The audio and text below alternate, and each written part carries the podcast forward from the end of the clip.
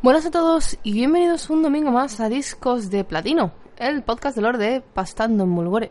Yo soy Willa, la narradora de esta historia, y en el vídeo de hoy vamos a tener, vamos a conocer la segunda parte de la biografía de Malfurion Tempestira, un personaje, como digo, se me olvidó, se me olvidó absolutamente hacer un podcast de él hace mucho, mucho tiempo, siendo que es uno de los personajes más principales que tenemos, y estoy aquí corrigiendo mi error gracias a vosotros que me lo dijisteis, en plan de, ¿dónde está Willa, el personaje de Malfurion?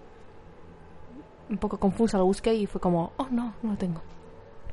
Para hacer un resumen rápido, en la primera parte vimos los inicios de Malfurion, cómo sucedió la primera invasión de la Legión Ardiente y lo que supuso para Malfurion como primer druida existente en Azeroth y todo lo que sucedió posteriormente. Si recordáis, nos quedamos con que Malfurion había este, encarcelado a su hermano de por vida por el hecho de crear un segundo pozo de la eternidad y él, para intentar sanar un poco el mundo después del primer cataclismo, Malfurion se tomó una pequeña siesta para que los druidas pudieran trabajar desde el sueño esmeralda y así sanar el mundo. Azeroth después de este primer cataclismo, como he dicho. Entonces vamos a dejar, eh, vamos a comenzar la, segunda parte de la historia en este punto, en este punto del momento em, en el que, como digo, nos quedamos con que pues Malfurion se ha hecho una pequeña siesta.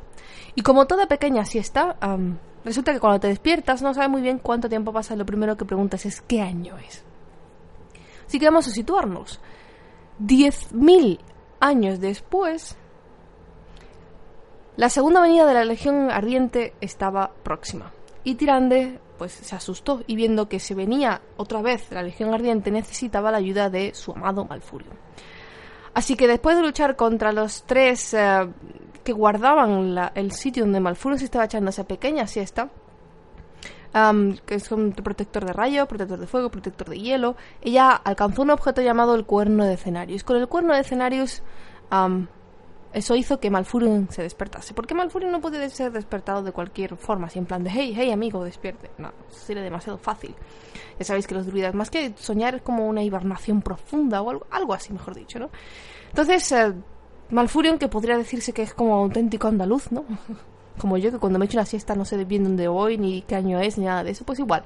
Se despertó y no sabía bien dónde estaba, qué es lo que hacía, se quedó así un poco confuso, en plan de, eh, perdonad. Y cuando vio Tirande, lo primero que notó especialmente fue mm, la corrupción y el, y el y cómo el mundo estaba corrupto a su alrededor. Incluso en el sueño Esmeralda se dio cuenta de que algo estaba sucediendo, de que algo se estaba, de que todo se estaba como descomponiendo. Así que cuando se levantó y salió al mundo, lo primerito que se encontró fueron no muertos. Fue a la plaga. Se deshizo de ella, pues ya sabéis que para aquel entonces la plaga aún no había comenzado a realmente a ser lo importante que fue después primero vino la segunda legión, la segunda venida de la Legión Ardiente, la, Legión Ardiente versión 2, ¿no? El segundo asalto. Y por aquel entonces la plaga ya empezó a existir, la plaga empezó a crecer, pero no llegó a convertirse en lo que después se convirtió con el Rey Exánime, pero ya empezó a existir. Lo digo porque vamos a ver cómo esto influye mucho de los acontecimientos que vamos a conocer y mucha gente no entiende el concepto de que para cuando Malfurion despertó y para cuando lucharon contra la segunda venida de Legión Ardiente, es decir, la segunda vez que lucharon contra Legión Ardiente, ya existía la plaga. Y esto, como digo, dio algunos problemas. Malfurion cuando se despertó notó este, este como, decía, este, que estaba corrupto el mundo, se estaba decayendo, estaba pudriendo. Y claro, si lo que te primero te levantas es con un olor a podrido, es que hay algo que se está pudriendo. En este caso, bueno, pues eran los no muertos.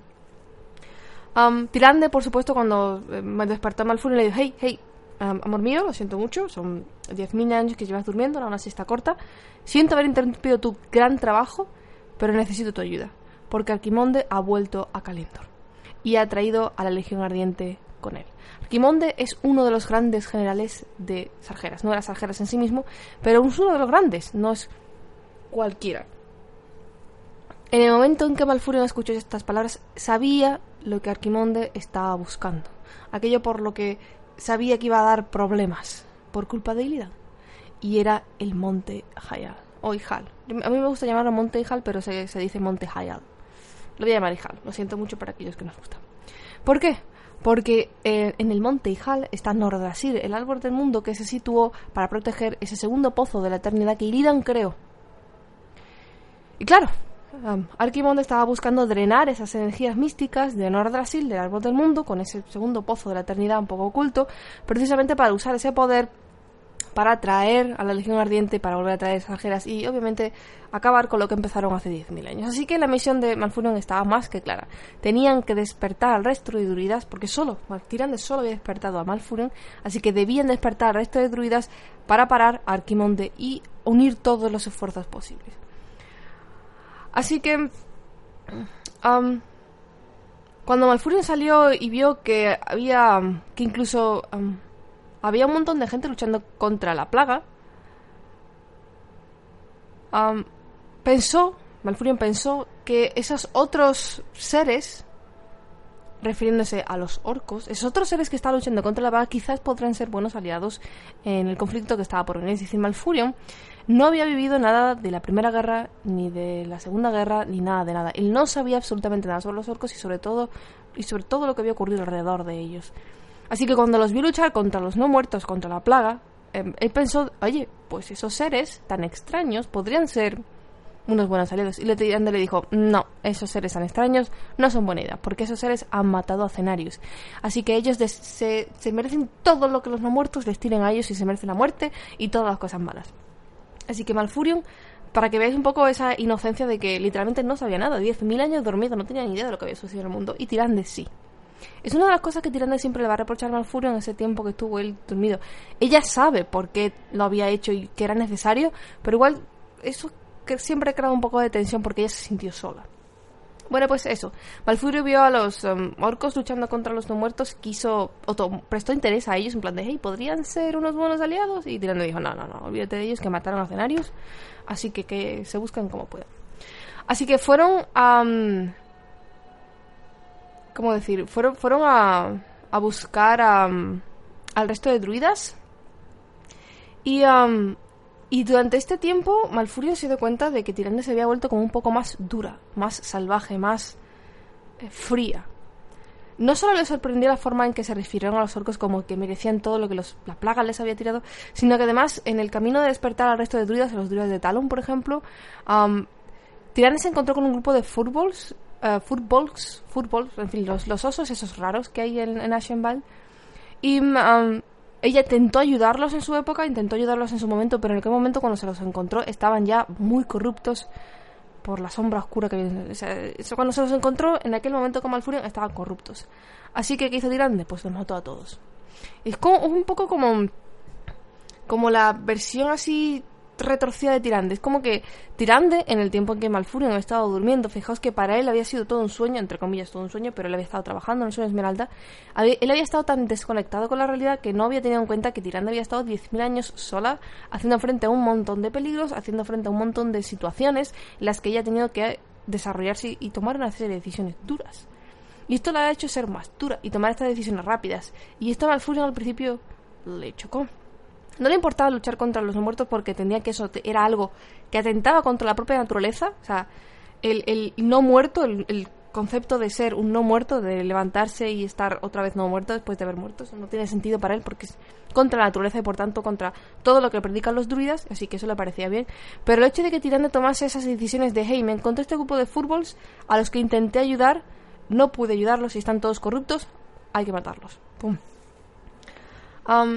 Pero bueno, en fin. Llegaron a donde debían llegar. Allí Malfurion tocó el cuerno de escenarios, que era lo que, el objeto que había usado Tirande para despertarlo y despertaron al resto de druidas de la zona. Y por supuesto, en el momento en que, ellos se despertaron, eh, juraron ayudar a Malfurion en lo que fuera, porque después de todo es Malfurion, el primer archidruida. El Malfurion, el, el druida más importante de Azeroth y el que les enseñó el camino a todos. Así que sí. Cuando empezaron a entrar en eh, se fueron a...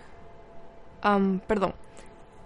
Despertaron unos druidas que estaban en una parte e intentaron pedir la ayuda de Malfurion para despertar a otros druidas, los druidas de la garra, que estaban situados en una especie de cueva en Hayal.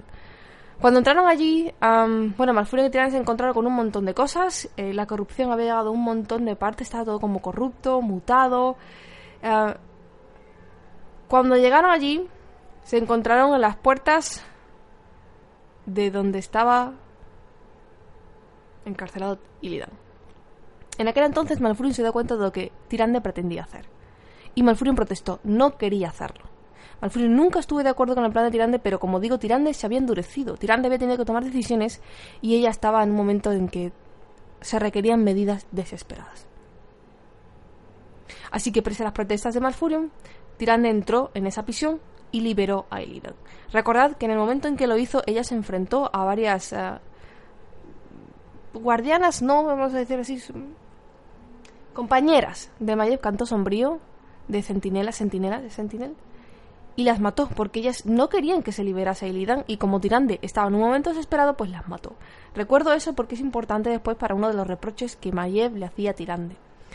Sin embargo, bueno, pues ¿qué le va a hacer? Mientras Tirande estaba allí haciendo lo suyo con Illidan, liberándolo, Malfurio continuó, fue a, los, a ver a los druidas de la garra y se encontró con lo que los druidas se habían olvidado sobre sí mismos y se habían convertido en sus formas ferales para siempre.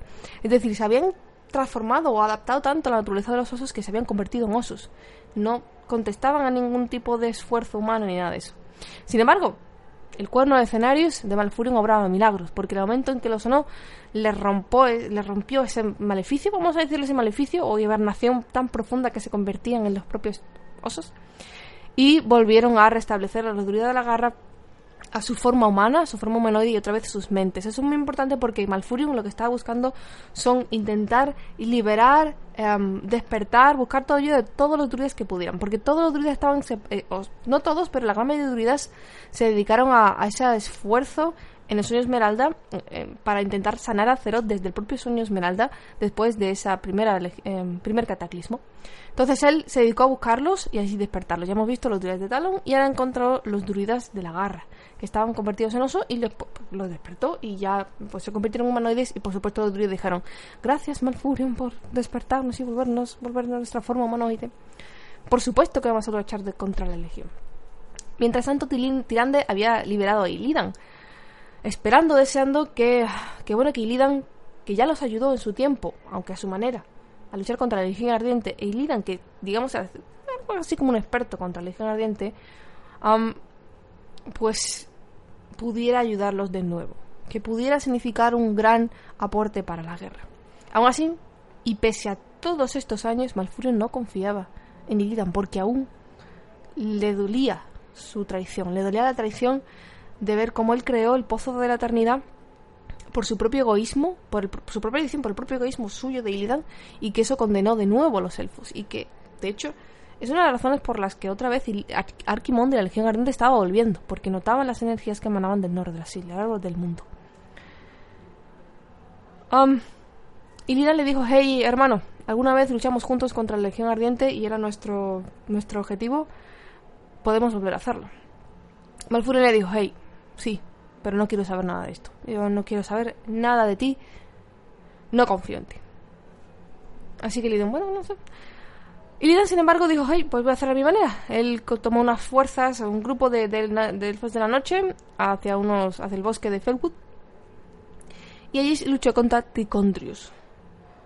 Cuando se enteraron Tirando y Malfurion, porque ellos se fueron, digamos que dejaron a Illidan solo, y Illidan fue como, hey Illidan, ayúdanos, por favor. Y Illidan dijo, ok, os ayudaré. pero, ¿cómo decirlo? Pero Malfurion dijo, hey, pero te dejamos a ti solo. O sea, yo no quiero saber nada de ti. Y Lidan, tú te buscas la vida. Y Lidan dijo, vale, me voy, voy a este bosque y lucho contra Ticondrius.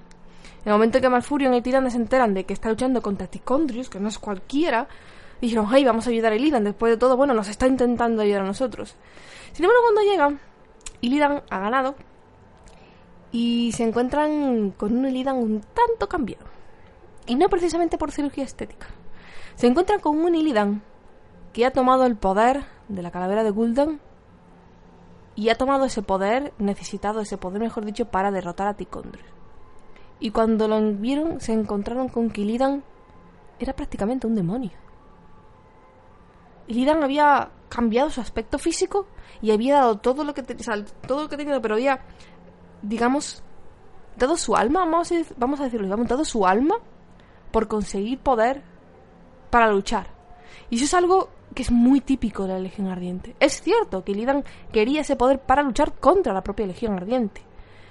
Pero Tirande y Malfurion se dieron cuenta en aquel momento de la, de la elección de Illidan, que no le importaba más que el poder. Realmente Illidan le importaba el poder. O sea, él creó un pozo de la eternidad porque sí, estaba adicto a la magia, pero estaba adicto a la magia porque él le gustaba usarla, y la usaba mucho, porque tenía un buen manejo de la magia, le gustaba y además se sentía bien. Recordad que Illidan y Malfurion eran hermanos gemelos que nacieron bajo la estrella de que los hermanos nacidos gemelos dentro de los elfos de la noche significaban que iban a tener un gran destino. Y Illidan se lo creyó tan profundamente que siempre creyó que iba a tener un gran destino. Y por tanto siempre había estado siempre muy puesto con esto del poder y tal. Por eso le irritaba bastante no ser capaz de manejar la magia druídica. Pero en realidad era porque su propia naturaleza no lo permitía, su propia naturaleza egoísta. Y aquí vemos otra vez como vuelve a tomar una decisión egoísta. Tomó poder para sí, sabiendo obviamente lo que hacía, y se convirtió en un demonio en sí. La transformación de Illidan, tal y como lo, como lo conocemos, sucedió en este momento. Para más información, por cierto, recomiendo que escuchéis el podcast de Illidan porque profundiza más sobre su vida. Pero bueno, en este momento imaginad Malfurion, que para empezar, él no quería liberar a Illidan bajo ningún concepto. En segundo lugar, sabía lo que Tirande había hecho para liberar a Illidan, que era matar a unas centinelas, cosa que él tampoco estaba de acuerdo con ello. En tercer lugar, nunca confió en su hermano después de esa gran traición que les hizo a todos los elfos de la noche, no solo a él, sino a todos los elfos de la noche. Y luego va y se encuentra con que su hermano se ha convertido en un propio demonio. Así que Illidan dijo no. Malfurion dijo no. Illidan, no, no, no. Te prohíbo que vayas a ningún bosque. Es que en el bosque es que estás prohibido te, te echo. Ya no es que te encierre, es que te echo, te prohíbo que vayas a ningún bosque, porque ya no eres una persona grata. Ya de por sí estabas castigado, es que ya no quiero saber nada de ahí. Y Lidan no discutió y se fue. Porque sabía lo que estaba sucediendo.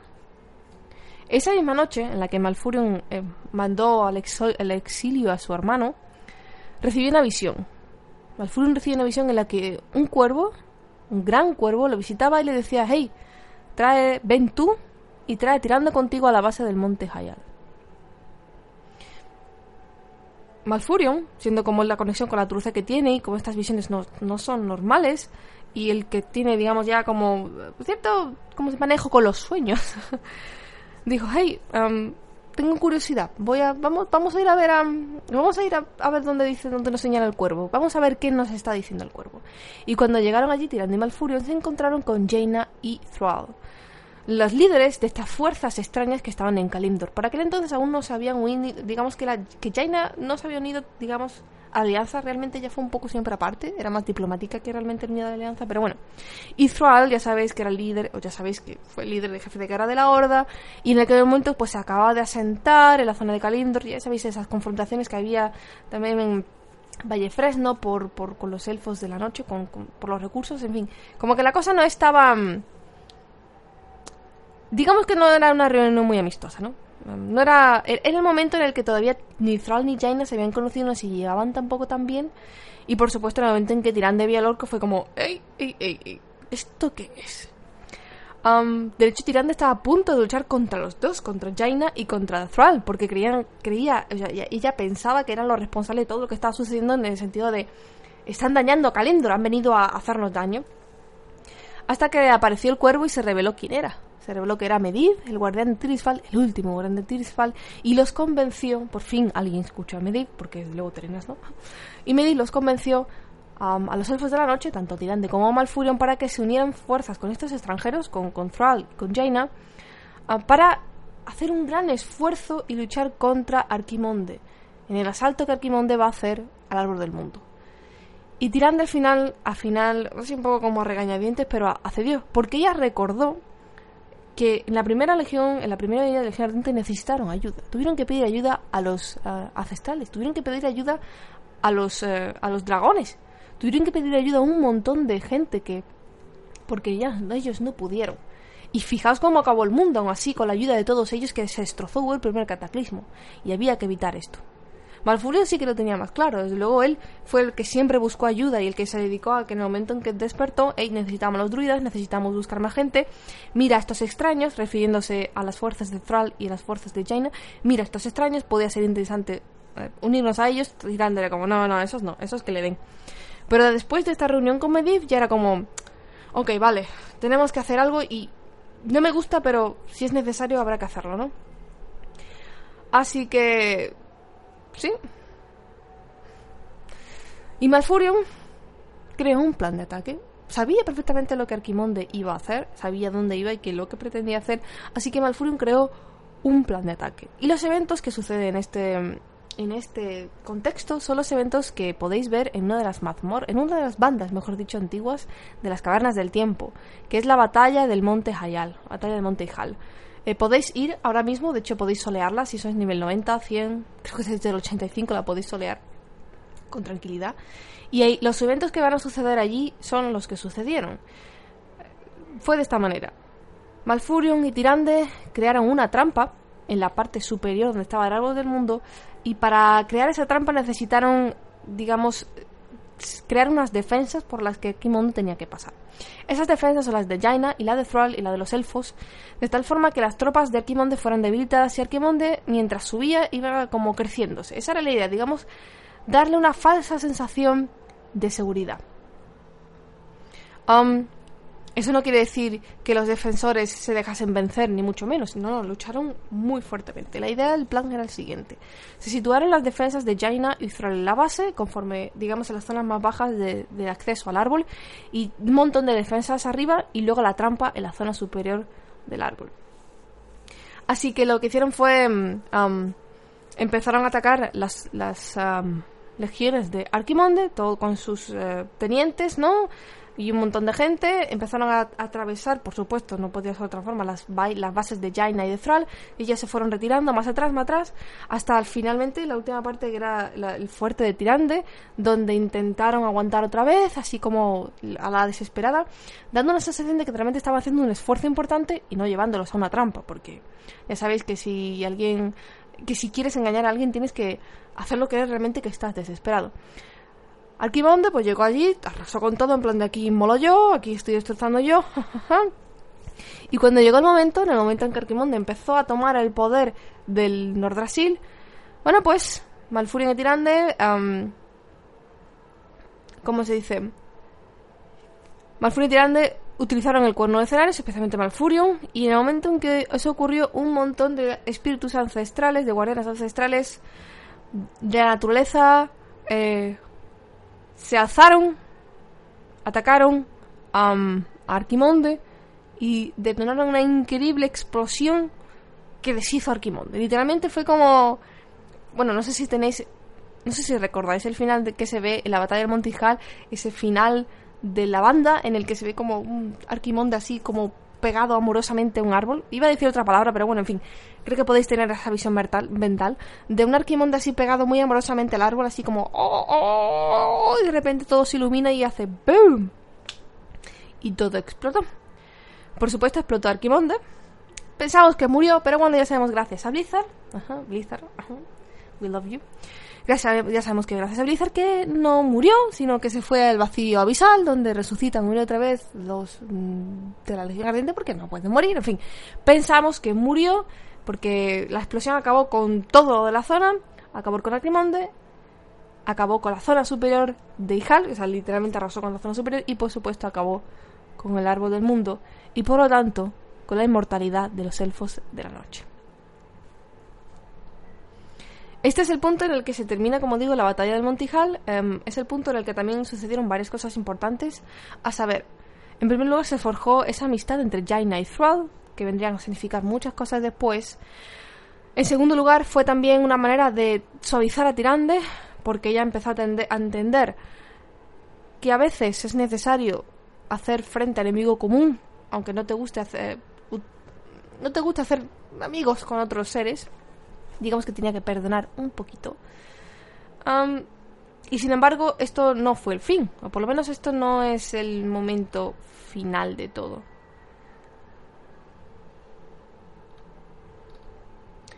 Porque si recordáis, aún queda el pequeño problema de Ilida. Y eso es algo que creo que no habían pensado, ni Tirande ni Malfurion, se olvidaron completamente de Illidan. Malfurion lo había desterrado, ya no le importaba absolutamente nada, y desde luego no contaba con él para luchar contra la Legión Ardiente. Pero sabemos, sin embargo, que Illidan seguía intentando luchar contra la Legión Ardiente a su manera. como digo, después de esta, este esfuerzo de guerra, uno podría pensar que ya se tranquilizarían, ¿no? Que, que por fin se sentirían satisfechos, tanto Tirande como Malfurion, de haber luchado otra vez contra la Legión Ardiente sin haber causado un cataclismo. Cosa importante, ya sabéis, por aquello de que la primera vez sí se causó un cataclismo y hubo muchas más pérdidas, ni tampoco se creó un segundo pozo de la eternidad, o un tercer pozo de la eternidad, mejor dicho. Sin embargo, como digo, esto no es así, porque Illidan quedó libre. Y ese podía probarse que es un error del cual Tirande debía pagar y en mi opinión al menos Tirande fue el error de Tirande el que debía pagar. Y sin embargo es un error que provocó otra serie de efectos en cadena que llega hasta el día de hoy. Pero ese momento de digamos un poco la ropa tendida de Illidan vamos a usar la expresión ropa tendida no o la ropa sucia de Illidan.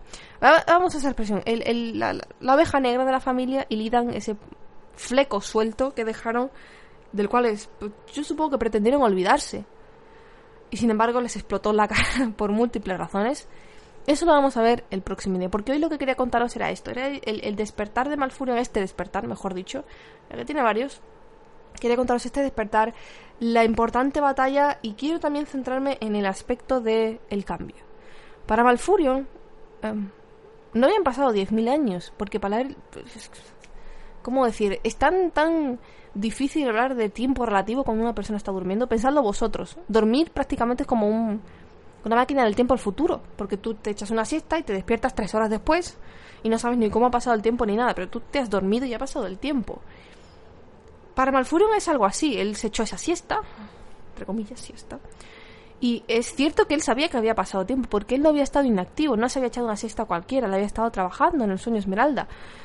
Y luego vamos a ver cosas que sucedieron en el sueño Esmeralda, pero lo importante es que el tiempo realmente transcurrió. Quizás para él de una forma rara, pero el tiempo transcurrió. Y Tirande había tenido que aprender a, liderar a los elfos de la noche sola. Ella contaba con, con Malfurion cuando, bueno, cuando las cosas sucedieron en la primera, en la primera invasión y cuando ella tuvo que tomar el liderazgo de como suba sacerdotisa porque la anterior murió cuando ella se vio que estaba bendecida por la luz, cuando todos los sucesos con los elfos de la noche, el primer cataclismo, ella al final se encontró con el liderazgo de un pueblo roto, destruido, es decir, pensando bien, roto en el sentido de se había separado, se, había tenido, se habían disgregado, los altonatos habían sido separados, habían sufrido traición, prácticamente una guerra civil entre ellos, su querida reina Sara había, los había traicionado y había desaparecido. Em, ella tenía que ser responsable y tuvo que luchar ferozmente para no solo cuidar a su pueblo, sino intentar devolver eh, la esperanza y, una forma de vida digna a su pueblo y a la vez vivir con los cambios que habían sucedido en el mundo. No por ello, em, es decir, pensadlo bien, cuando se encontró Tirande con los orcos y con eh, Jaina, las fuerzas de Jaina que venían, no como a conquistar, pero desde luego Jaina es, entre comillas, una invasora de Kalimdor, porque ella vino y se estableció allí. Y sin embargo, la única que, que, quedó por Kalimdor era, por así decirlo, Tirande y quizás los Tauren. Pero los Tauren siempre habían estado allí, no podían decirle nada igual que los Trolls, ¿no? Entonces como que Tirande se sentía muy a la defensiva, vamos a decirlas. Y por supuesto había tomado unas decisiones muy duras y muy difíciles y se había vuelto un poco fría. Quizás esa frialdad se debía precisamente a estar tomando cosas y decisiones sola. Chandris, su propia, entre comillas, hija adoptada, la, la, elfa de la noche a la que ellos consideran tanto Malfurion como Tirande como su hija adoptada, se lo reprochaba algunas veces en plan de decisiones difíciles, te punto un poco dura, pero Tirande era como, hey, es que es necesario, alguien tiene que hacerlo, porque luego Malfurion no. Y, quiero dar ese cambio porque para Malfurion eso le supuso un poco de shock. El ver cómo había cambiado. No shock al, al, mal. de mala manera. Pero sí un shock de. Hey, um, algo ha cambiado. Y sin embargo, eso no quiere decir que, que Malfurion no iba a caer a tirarme. Eso ya lo sabemos. Y vamos a ver por qué. Quiero recordar también que en estos eventos, como digo, ya existía la plaga. Porque van a tener mucho que ver con el desarrollo de los siguientes acontecimientos. No es algo separado, es decir, no es Legión Ardiente, luego Plaga, luego Ardiente, no, no. La plaga existía en este momento quizás no tan fuerte o tan importante como sucedió después, sobre todo después de que Illidan fallara en el matar a Arzas, pero es importante recordar que la plaga está ahí y que Malfurio la notó al despertar en plan de, hey, aquí huele a podrido. Algo está corrompiendo, el mundo se está corrompiendo, ¿qué está ocurriendo? Como digo, quería centrarme en esos aspectos al hablar de esta historia, sobre todo en Malfurion, para que entendáis un poco el, despertarse, ver que, algo que todo el mundo ha cambiado, que, las cosas han cambiado, y sin embargo, una cosa no cambia es que la Legión Arente ha venido como él supo que vendría, por culpa de su hermano, y que había que hacerle frente. Él nunca estuvo de acuerdo con liberar a Illidan, él nunca confía en su hermano en esos momentos, y de hecho, cuando lo vio convertido en demonio, esa forma demoníaca que él tenía, se horrorizó profundamente. Sin embargo, vamos a ver los siguientes acontecimientos en la próxima parte donde vamos a ver otro pequeño cambio de Malfurio. Pequeño pero ligero y, interesante. Nos vemos como siempre la semana que viene. Si tenéis alguna duda, preguntas, sugerencias son más que bienvenidas y recomiendo para esta parte de la vida de Malfurion que visitéis la banda de la batalla del monte Hayal o en las cavernas del tiempo. Es una banda, como digo, de Terrayende, de, la época de Terrayende, y creo que os resultará muy interesante porque explica perfectamente todos los sucesos y podéis ver en acción qué es lo que sucede con Tarquimonde y el plan de Malfurio. Un saludo y nos vemos como siempre la semana que viene.